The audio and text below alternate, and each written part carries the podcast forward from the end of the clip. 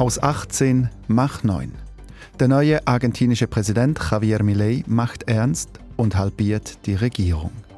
Was heißt das nun für Argentinien und was bedeutet das für die anderen Wahlversprechen, die Milei gemacht hat? Dann aus zwei wird einer. Die beiden SP-Bundesratskandidaten stellen sich diese Woche am Mittwoch zur Wahl. Im Vorfeld haben die Medien, auch wir, viel über die kommenden Bundesratswahlen berichtet. Die Bundesratswahlen-Berichterstattung hat in den letzten Jahren massiv zugenommen. Warum das so ist und warum es nicht nur gut ist. Und nur noch 210 Liter am Tag. In der spanischen Region Katalonien hat es schon so lange nicht mehr geregnet, dass die Regionalregierung die Wassermenge pro Person einschränkt und den Wasservornotstand ausgerufen hat. Was bedeutet das nun? Sie hören es in der Sendung 4x4 vom Montag. Das sind ausgewählte Gespräche von SRF 4 News. Und ich bin Peter Hanselmann. Javier Milei ist in Argentinien als neuer Präsident vereidigt worden. Kurz nach seinem Amtsantritt hat Milei entschieden, die Zahl der Ministerien in seiner Regierung zu halbieren, von 18 auf 9 Ministerien.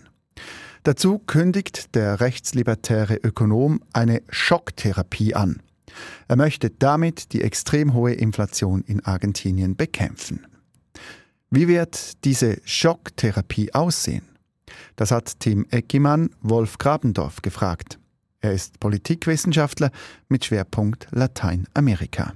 Sie wird vor allem den Teil der Bevölkerung treffen, der jetzt schon in großer Armut ist. Man darf nicht vergessen, 40 Prozent der Argentinier, Argentinien war einmal eines der reichsten Länder der Welt, lebt inzwischen unter der Armutsgrenze. Und diese 40 Prozent werden natürlich von den Folgen dieser Kraftanstrengung, die er jetzt verkündet hat, besonders betroffen sein. Er hat selbst gesagt, wörtlich, die negativen Auswirkungen der notwendigen Politik werden die Arbeit, das Einkommen und die Armutssituation im Land noch verschlechtern. Er hat auch gesagt, no hay plata, es ist kein Geld mehr da in Argentinien. Dazu hatte Millet kurz nach seinem Amtsantritt entschieden, die Anzahl der Ministerien von 18 auf 9 zu halbieren. Was will Javier Millet mit dieser Reduzierung erreichen? Er will erreichen, dass der Staat nicht mehr so in die Gesellschaft einwirkt wie bisher. Seine Philosophie als Anarchokapitalist ist ja, dass die private Wirtschaft im Wesentlichen die Gesellschaft stärken und führen soll und nicht der Staat. Seine Ankündigung, 20 Milliarden aus dem Staatshaushalt zu kürzen, das sind fünf Prozent des Bruttosozialprodukts, wird also zu einer enormen Veränderung der staatlichen Aktivität und Reduzierung der staatlichen Aktivität in Argentinien führen. Schon vor der Vereidigung Millets waren seine Absichten klar.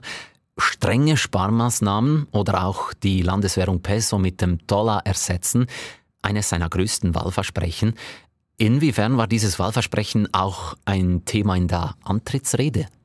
Er hat jetzt gesagt, das sei nicht so wichtig. Er redet jetzt davon, dass das eventuell in zwei Jahren möglich sein würde. Aber die Angst der Bevölkerung beruht jetzt vor allen Dingen darauf, dass Argentinien unter Menem, also in den 90er Jahren, schon mal eine solche Politik erlebt hat, die dann im Chaos geendet wird mit der Entwertung aller Ersparnisse und so weiter. Es ist also nicht ein völlig neues Konzept, sondern es wird ein altes Konzept wieder aufgewärmt und davor haben viele Argentinier natürlich sehr viel Angst. Vor der Wahl, da fiel Millet auch immer wieder mit provokanten Aussagen auf, wie zum Beispiel das Ende der parasitären Politikerkaste, die Argentinien seit 40 Jahren regiert, ist gekommen. Wie war sein Ton nun bei der Antrittsrede? Ja, sein Ton war weiterhin scharf, aber er hat die Kaste sozusagen verurteilt im Gesamtzusammenhang. Er hat gesagt, wir haben 100 Jahre Populismus gehabt und diese 100 Jahre sind jetzt vorbei. Andererseits muss er natürlich darauf Rücksicht nehmen, dass unter seinen Ministern praktisch zwei Drittel aus dieser berühmten Kaste, die er immer vorher gegeißelt hat, kommen. Also er hat versucht, sozusagen auch den Staatsmann rauszukehren, dass er jetzt die Verantwortung für die Verbesserung des Landes nach 100 Jahren Misswirtschaft hat. Millet gab sich also ein bisschen gemäßigter bei seiner Antrittsrede. Und nicht nur die Aussagen wählte er mit Bedacht, sondern auch den Ort dafür. Statt vor den Abgeordneten des Parlaments sprach Millet auf den Stufen des Parlaments. Welche Symbolik steckte darin? Dass er sozusagen mit dem und für das Volk regiert. Denn er hat ja nur im Parlament hat er nicht mal zehn Prozent der Abgeordneten hinter sich, wird also sozusagen weniger mit den Institutionen regieren als mit dem Volk. Und das entspricht natürlich auch seiner Einladungsliste. Urban und Bolsonaro. Und er hat ja sozusagen gerade Leute eingeladen, die auch ihren Staat verändert haben und vor allen Dingen Führungspersönlichkeiten sind und nicht so sehr auf die Institutionen setzen. Der ungarische Staatspräsident Orban war da, auch Bolsonaro aus Brasilien. Das war also zum ersten Mal eine Rede von Milei als argentinischer Präsident zum Volk. Was für ein Fazit kann man aus dieser ersten Rede ziehen? Das Fazit ist, dass er den Staat total verändern, um nicht zu sagen, wie er im Wahlkampf manchmal gesagt hat, abschaffen will. Das ist natürlich eine Form sozusagen dem Volk zu sagen, was bisher sehr desillusioniert war von den letzten Regierungen, es wird alles anders. Das Problem ist, dass er überhaupt nicht absehen kann, wie das anders aussehen wird. Man muss jetzt schon damit rechnen, dass in den nächsten Tagen große Demonstrationen in Argentinien stattfinden werden, von denen, die betroffen sind von diesen Veränderungen. Denn wenn man fünf Prozent des Bruttosozialprodukts im laufenden Jahr streicht, dann sind nicht nur die Ministerien davon betroffen, sondern vor allen Dingen die Provinzen des Landes. Es ist kein Geld für Schulen, es ist kein Geld für Bauten, es ist kein Geld für die Erziehung mehr da. Sagt Wolf Grabendorf, er ist Politikwissenschaftler mit Schwerpunkt Lateinamerika. Wer ist der größte Landwirtschaftsschreck? Ist es Jon Pult oder Beat Jans? Verspricht der Basler oder der Bündner Dialekt bessere Wahlchancen? Wann haben die beiden Bundesratskandidaten zum letzten Mal geweint? Das alles war jüngst Thema in den Schweizer Medien. Die Bundesratswahlen vom kommenden Mittwoch bekommen viel Raum in der Berichterstattung. Zu viel, sagt Linards Udris, Medienforscher am Forschungsbereich Öffentlichkeit und Gesellschaft FÖG der Universität Zürich. Die Medien würden zu stark auf Bundesratswahlen fokussieren, schrieb er schon vor Jahren in einer Studie. Amirali hat ihn gefragt, warum das so ist. Also Bundesratswahlen, ich denke, das ist spannend zu sehen, waren nicht immer ein großes Thema in den Medien.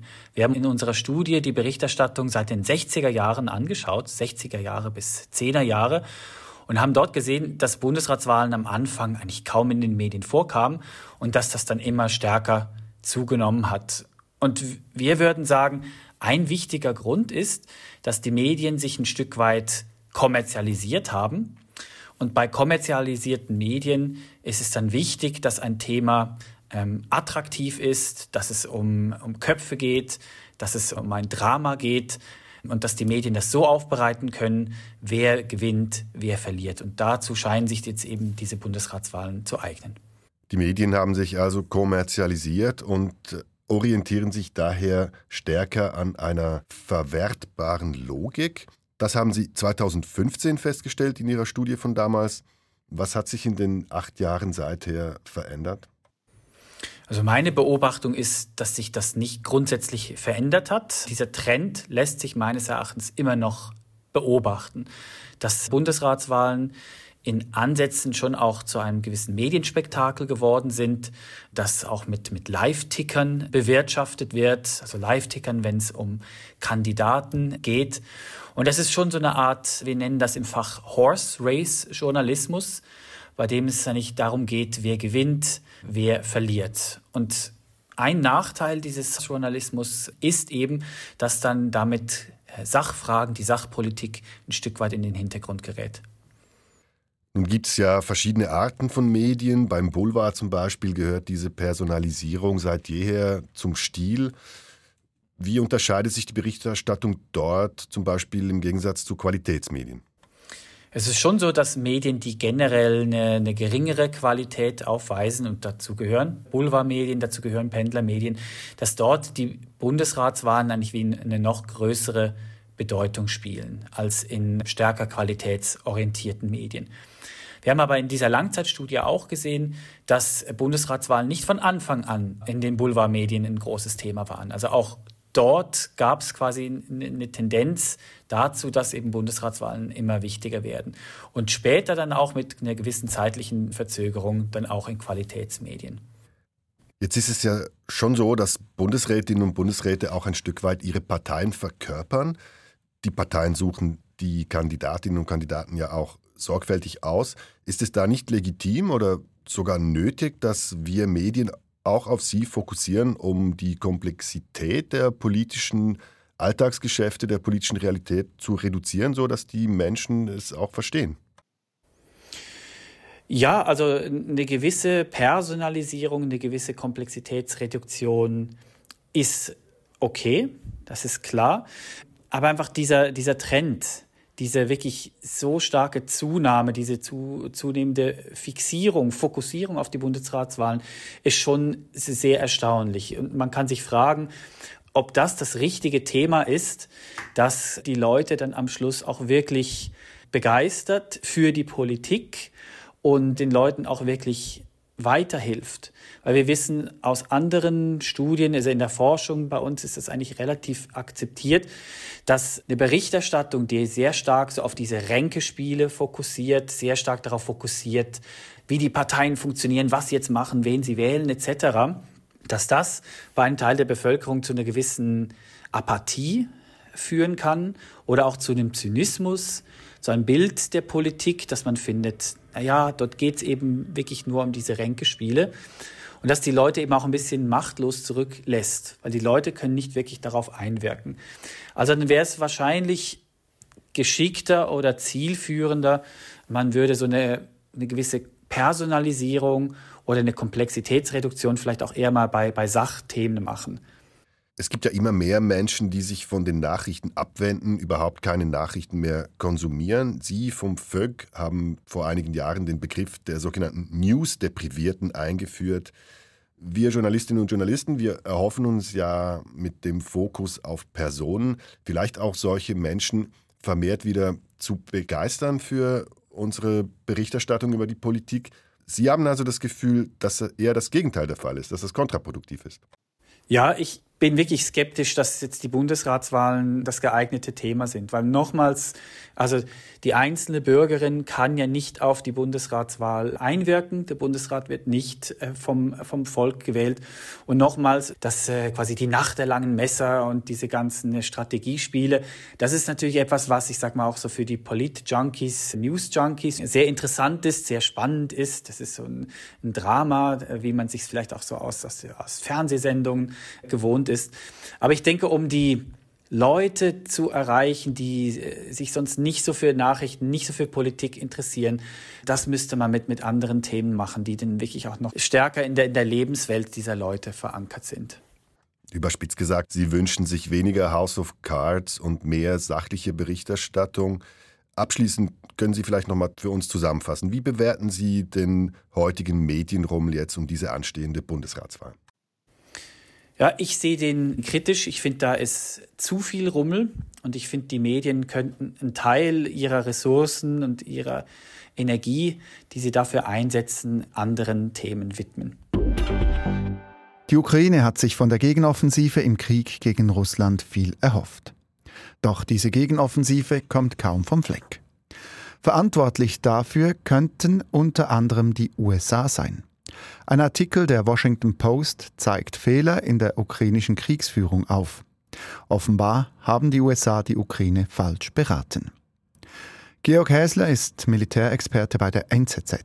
Lea Sager hat ihn gefragt, warum die Gegenoffensive denn schiefläuft. Man muss feststellen, dass die Gegenoffensive nicht dort ist, wo sie sein sollte. Sie steckt fest. Die Ukraine konnte das Ziel nicht erreichen, ans Asowsche Meer zu stoßen. Das ist klar. Sie ist hängen geblieben, etwa auf der Höhe der ersten russischen Verteidigungslinie. Das ist wenig. Was man sagen muss, ist, die Ukraine hat zu spät zu wenig Material erhalten, um energisch vorstoßen zu können. Ich glaube, das ist der Hauptpunkt. Die Ukraine hatte das Material zu spät. Die Russen konnten sich insofern vorbereiten, als dass sie die Zeit genutzt haben, ihre Frontlinie mit Minenfeldern zu verstärken, mit Panzerhindernissen zu verstärken.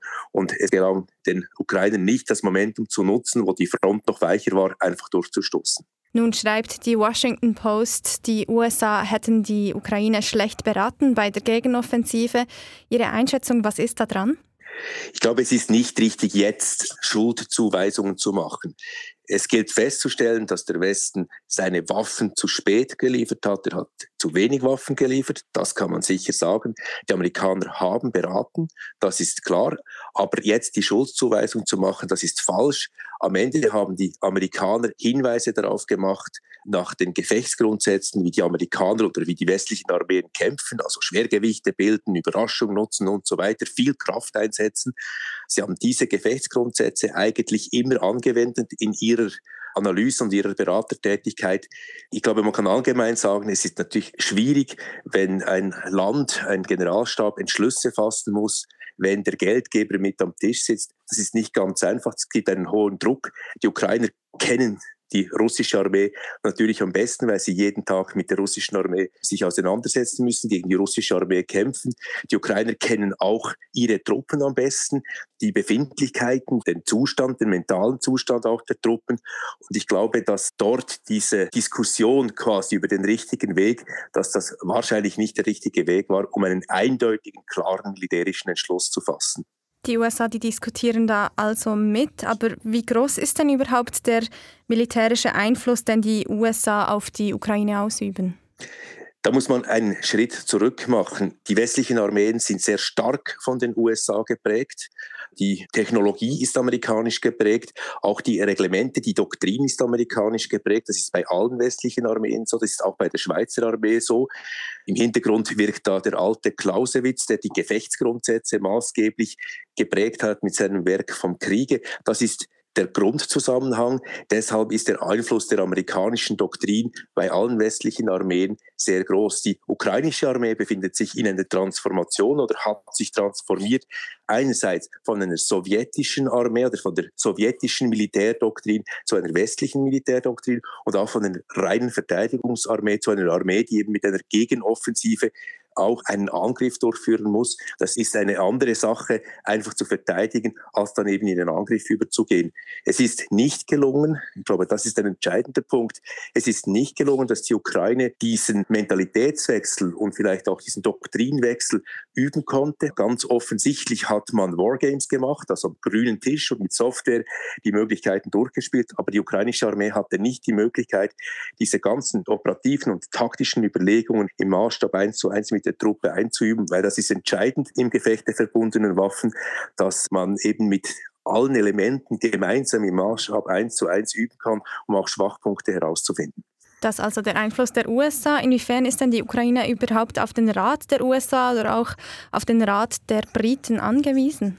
Die neuen Waffensysteme, die die Ukraine erhält, stammen fast alle aus dem Westen. Es ist eine neue Technologie und es sind nicht nur die Waffensysteme, die aus dem Westen kommen, sondern eben auch die ganzen Führungssysteme, die Technologie, die dahinter steckt, die digitale Technologie, die dahinter steckt. Und da ist die Beratung ganz sicher auf einer technischen Ebene sehr wichtig. Aber noch viel mehr geht es darum, dass man diese Technologie eben auch taktisch und operativ richtig einsetzen kann. Und Dort ist der Westen, auch wenn er diese Systeme entwickelt hat, natürlich eher auch auf die Erfahrungen der Ukrainer angewiesen, weil der Westen hat sehr lange keinen großen Krieg mehr geführt in diesem Maßstab. Man muss sich das immer auch vor Augen halten. Die ganze Doktrin, die Überlegungen, wie das Gefecht der verbundenen Waffen geführt wird, das basiert eigentlich immer noch auf den Erfahrungen des Zweiten Weltkriegs, weil seither haben die USA nie mehr offensiv in diesem Maßstab geführt gegen einen ebenbürtigen, wenn nicht sogar überlegenen Gegner. Zurück ins Heute. Die Gegenoffensive, die kommt kaum noch vorwärts. Wie kommt man da wieder raus? Wie kann die Ukraine wieder Bewegung in die Gegenoffensive bringen? Die Ukraine hatte vor gut einem Jahr das Momentum, hat die Initiative ergreifen können. Dieses Momentum ist weg. Das ist tatsächlich so. Es ist ein Stillstand. Die Russen haben das gemacht, was sie wirklich gut können, verteidigen. Und jetzt stehen bei den Ukrainern wesentliche Entscheide an. Eine Variante ist selbst auch die Frontlinie einzufrieren und auch mit der Verteidigung zu beginnen. Es gibt Anzeichen, dass das passieren könnte, weil aber die Zeit drängt, auch mit Blick auf die amerikanische Politik wo im kommenden Herbst Wahlen sind und mit einer Präsidentschaft Trump würde möglicherweise die Hilfe versiegen. Also die Zeit drängt und deshalb hat die Ukraine ein großes Interesse daran, die Initiative wieder zu ergreifen. Auch da gibt es Anzeichen dafür. Und ein ganz wesentlicher Punkt sind die Kampfjets, die geliefert werden, die F-16 aus den Niederlanden, Norwegen und Dänemark. Da ist die Ausbildung der Piloten praktisch durch. Was jetzt am Laufen ist, ist die ganze logistische Vorbereitung, dass diese Kampfjets eingesetzt werden können. Und mit den Kampfjets erhalten die Ukraine tatsächlich die Möglichkeit, die Initiative wieder an sich zu reißen, weil sie das Gefecht viel dynamischer aufrollen können. Sagt Georg Häsler, er ist Militärexperte bei der NZZ. Die spanische Region Katalonien leidet unter einer schlimmen Dürre. Seit Monaten regnet es in Katalonien kaum. Die Wasserreserven sind knapp. Die Regionalregierung in Barcelona hat den Wasservornotstand ausgerufen. Doch was bedeutet das? Das hat Tim Eckemann Julia Macher gefragt. Sie ist freie Journalistin in Barcelona. Dieser Vornotstand ist quasi die letzte Stufe vor dem Notstand. Es gibt ja schon seit einiger Zeit Beschränkungen im Wasserverbrauch, die wurden jetzt noch verschärft. Die Landwirtschaft muss 40 Prozent des Wassers einsparen und in Städten wie Barcelona ist es so, dass die Wassermenge, die von den Wasserwerken zur Verfügung gestellt wird, weiter beschränkt wurde auf jetzt 210 Liter. Vor ein paar Wochen waren es noch 230 Liter. Und man sieht es auch überall im Stadtbild. Also es wird schon seit einigen Monaten äh, dürfen Grünanlagen nicht mehr gegossen werden. Das heißt, überall ist der Rasen trocken und egal, wo man hinblickt, überall gibt es Kampagnen, die eben darauf aufmerksam machen, dass Wasser eingespart werden muss. Das also erste Maßnahmen. Was tun die katalanischen Behörden sonst noch, um das Wasserproblem kurzfristig zu bekämpfen? Also als kurzfristige Lösung wird immer wieder von zwei Tankschiffen gesprochen. Da wird ja am Hafen von Barcelona an den Kais werden Arbeiten geleistet, wenn die Lage weiter so bleibt, wenn es weiter nicht regnet, damit da ab März zwei Tankschiffe anlegen können, die täglich 60.000 Kubikmeter Trinkwasser in die Metropole bringen sollen aus Südfrankreich bzw. Südkatalonien. Das wäre ungefähr ein Drittel des täglichen Bedarfs. So ein Szenario gab es schon mal 2008. Das ist eine Maßnahme, die durchaus umstritten ist. Und ansonsten laufen weiter, wie schon seit letztem Sommer, die Entsalzungsanlagen hier auf Hochtouren. Ein Drittel des Trinkwasserbedarfs wird inzwischen aus der Entsalzungsanlage bestritten. Das reicht nicht aus, aber viel erweitert werden können diese Anlagen auch nicht. Strengere Wasserbeschränkungen haben wir gehört, Entsalzungsanlagen, die im Dauereinsatz sind, vielleicht sogar die sogenannten Tankschiffe, die zum Einsatz kommen könnten. Wie sind die Reaktionen in Katalonien auf diese Pläne? Dass Wasser ein knappes Gut ist, das ist bei den meisten Menschen schon sehr verankert. Also das sieht man auch, wenn man sich zum Beispiel den Trinkwasserverbrauch anguckt in Barcelona. Der ist seit Jahren zurückgegangen. Anfang des Jahrhunderts waren es noch 135 Liter pro Person und Tag. Inzwischen sind es 105 Liter. Aber eine Sache ist natürlich, inwieweit man im Alltag spart, dass man eben das Wasser nicht beim Zähneputzen laufen lässt und so weiter. Und das andere ist der Wasserbedarf für Industrie. Industriezweige wie zum Beispiel die Landwirtschaft. In ganz Spanien ist die Landwirtschaft einer der wichtigsten Wirtschaftszweige und der, der am meisten Wasser verbraucht. Und da klagt man natürlich über die Einsparungen. Und wenn die jetzt weiter verschärft werden, diese Sparmaßnahmen, dann geht es für wirklich auch für viele Bauern an die Existenz. Eine längere trockene Phase mit wenig Wasser ist ja kein neues Phänomen in Katalonien. Ein paar der Maßnahmen kennt man schon, trotzdem spricht man aktuell von der schlimmsten Dürre seit der Beginn der Aufzeichnungen. Hat die Regionalregierung das Problem verschlafen? Teils hat sie es verschlafen oder teils hat sie vielleicht doch zu zögerlich darauf reagiert. Wasserknappheit ist nichts Neues. Bei der letzten Dürre, da dauerte die Dürreperiode insgesamt 16 Monate, also 16 Monate ohne richtigen Regen. Jetzt sind es 36 Monate ohne richtigen Regen. Und manche Projekte, die damals während dieser ersten Dürre begonnen wurde, die sind inzwischen abgeschlossen. Da merkt man auch ihren Nutzen. Das ist eben vor allem der Bau von Entsalzungsanlagen, aber eben auch der Beginn, Wasser aufzubereiten. Also sprich Wasser aus der Kläranlage so aufzubereiten, dass es wieder als Trinkwasser genutzt werden kann. Das funktioniert technisch so, Wasser kommt aus der Kläranlage, wird dann in einen Fluss eingeleitet. In Barcelona ist es der Llobregat, ein paar Kilometer weiter unten wieder entnommen und erneut zum Trinkwasser aufbereitet.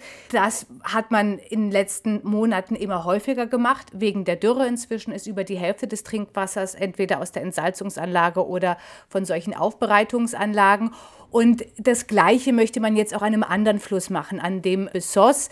Insofern sind es Projekte, die in der ersten Dürre begonnen haben, aber sie dauern noch sehr lange. Dieses Projekt wird wahrscheinlich erst in vier Jahren fertiggestellt. Und wenn man das zeitiger angenommen hätte, sich diesen Problems, hätte man sich jetzt einiges sparen können. Aus Barcelona, Julia Macher. Und das war die Sendung 4x4 vom Montag. Aufgezeichnet wurde die Sendung am Vormittag.